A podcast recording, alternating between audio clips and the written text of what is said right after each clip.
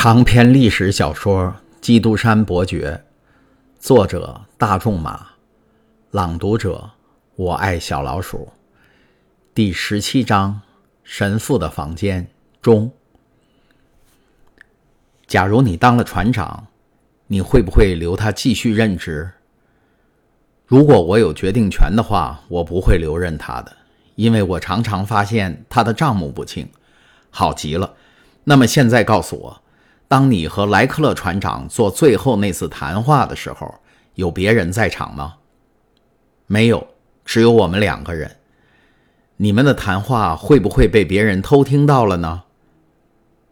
那是可能的，因为舱门是开着的，而且……等一下，现在我想起来，当莱克勒船长把那包给大元帅的东西托付给我的时候，腾格拉尔正巧经过那里。那就对了，神父喊道：“我们说到正题上，你在厄尔巴岛停泊的时候，有没有带谁一同上岸？没有。那儿有人给了你一封信，是的，是大元帅给的。你把那封信放在哪儿了？我把它夹在我的笔记本里。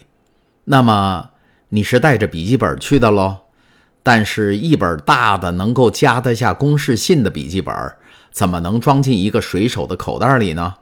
你说的不错，我把笔记本留在船上了。那么，你是在回到船上以后才把那封信加进笔记本里的？是的。你从费拉约回到船上以前，这封信你放在哪儿了？我一直把它拿在手里。那么，当你回到法老号上的时候，谁都可以看到你手里拿着一封信了。他们当然看得见。腾格拉尔也像其他人一样看得见吗？是的，他也像其他的人一样看得见。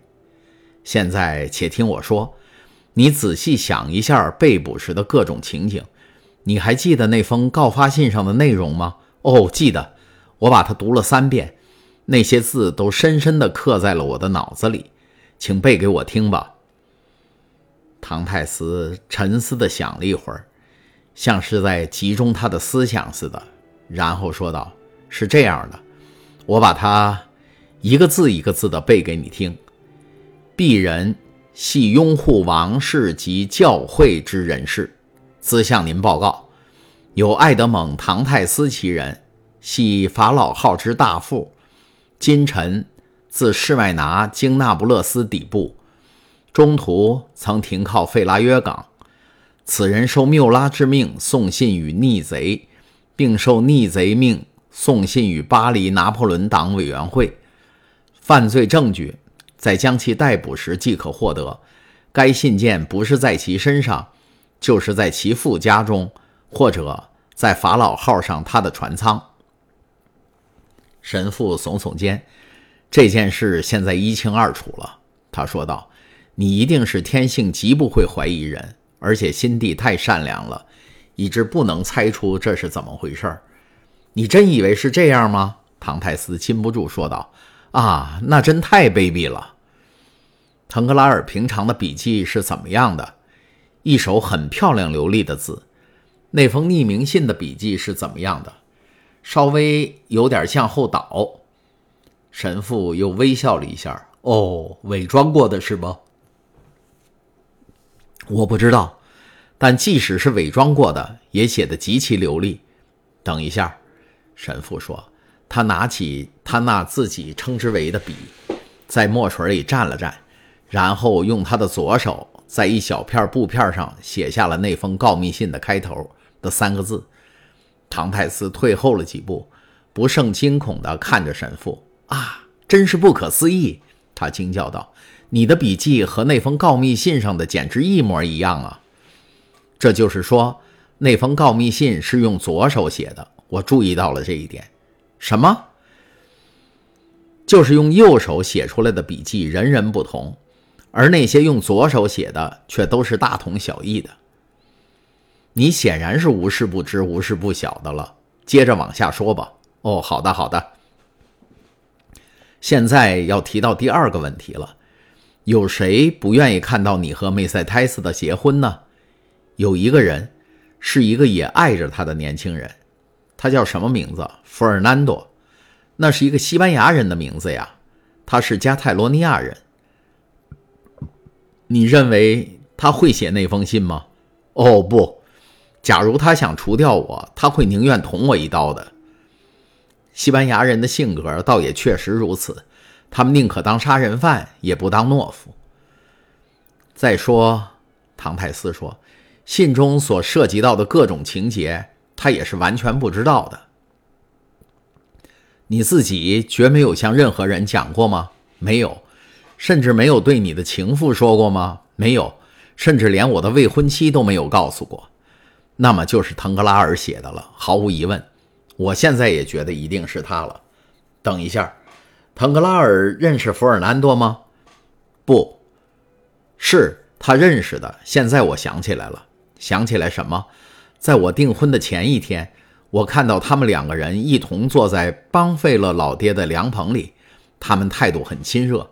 腾格拉尔在善意地开着玩笑，但弗尔南多却脸色苍白，看上去很恼怒。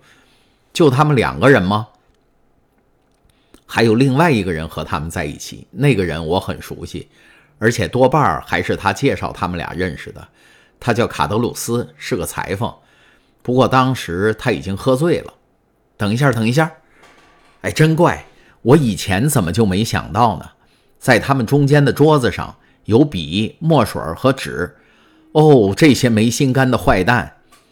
唐泰斯用手敲着自己的脑袋喊道：“你还想知道什么别的事儿吗？”神父微笑着问。“想想。”唐泰斯急切地回答说：“既然你一眼就能把事情看透，对你来说，凡事你都心明眼亮。我求你给我解释一下，为什么我只被审讯过一次？”为什么我没有上法庭？而最重要的，为什么我没经过正规的手续就被判了罪？这事儿可就完全不同了，而且要严重的多了。神父答道：“司法界的内幕常常是太黑暗、太神秘、难以捉摸的。到目前为止，我们对你那两个朋友的分析还算是容易的。假如你要我来分析这件事儿，你就必须再给我提供更详细的情况。”这我当然是很乐意的，请开始吧，我亲爱的神父，随便你问我什么问题好了。因为说老实话，你对于我的生活看得比我自己还要清楚。那么，首先是谁审问你的？是检察官、代理检察官还是推事？是代理检察官。他是年轻人还是老年人？大约有二十七八岁左右。好，神父回答道，虽然还没有腐化。但已经有野心了。他对你的态度如何？宽容多于严厉。你把你的事儿全都告诉他了吗？是的。在审问的过程中，他的态度有什么变化吗？有的。当他阅读那封陷害我的信的时候，显得很激动。他似乎难以忍受我所遭遇的不幸。你的不幸遭遇，是的。那么你肯定他很同情你的不幸了。至少有一点可以证明他对我的同情是什么？他把那封能陷害我的唯一的信烧毁了。你是指那封告密信吗？哦，不是那封要我转交的信。你肯定他把它烧了吗？他是当着我的面烧的啊！真的，那就不同了。那个人可能是一个你想象不到的最阴险、最毒辣的家伙。说真话。唐泰斯说：“你使我太寒心了。难道世界上真的遍地是老虎和鳄鱼吗？是的，但两只脚的老虎和鳄鱼比四只脚的更危险。请继续说下去吧。好，你告诉我，他是当着你的面烧掉那封信的吗？是的。当时他还说：‘你看，我把唯一可以攻击你的证据毁掉了。’这样做太过分了。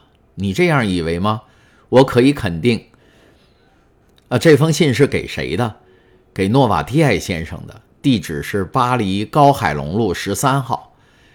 你能想象得出代理检察官烧毁了那封信以后对他有什么好处吗？很可能对他有好处的，因为他嘱咐了我好几次，叫我千万不要把那封信的事儿讲给别人听，还再三对我说，他这样忠告我，完全是为了我好。不仅如此，他还要我郑重发誓，绝不吐露信封上所写的那个人名。诺瓦提埃，神父把那个名字反复念叨。诺瓦提埃，我知道，在伊特罗利亚女王那个时代，有一个人叫这个名字。大革命时期也有一个诺瓦提埃，他是个吉伦特党人。代理检察官姓什么？维尔夫。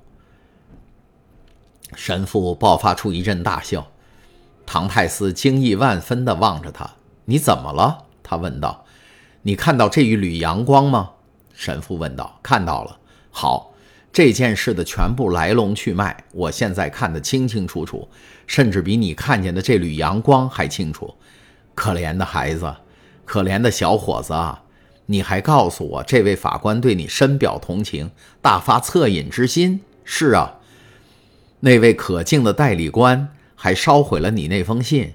是啊，那位道貌岸然的刽子手还要你发誓绝不吐露诺瓦提埃这个名字。是啊，你这个可怜的傻瓜，你知不知道这个诺瓦提埃是谁？我不知道，这个诺瓦提埃就是他的父亲呀。这时，即使一个霹雳在唐泰斯的脚下响起，或地狱在他的面前张开他那无底的大口。也不会比听到这完全出乎意料的几个字使他吓得呆若木鸡的了。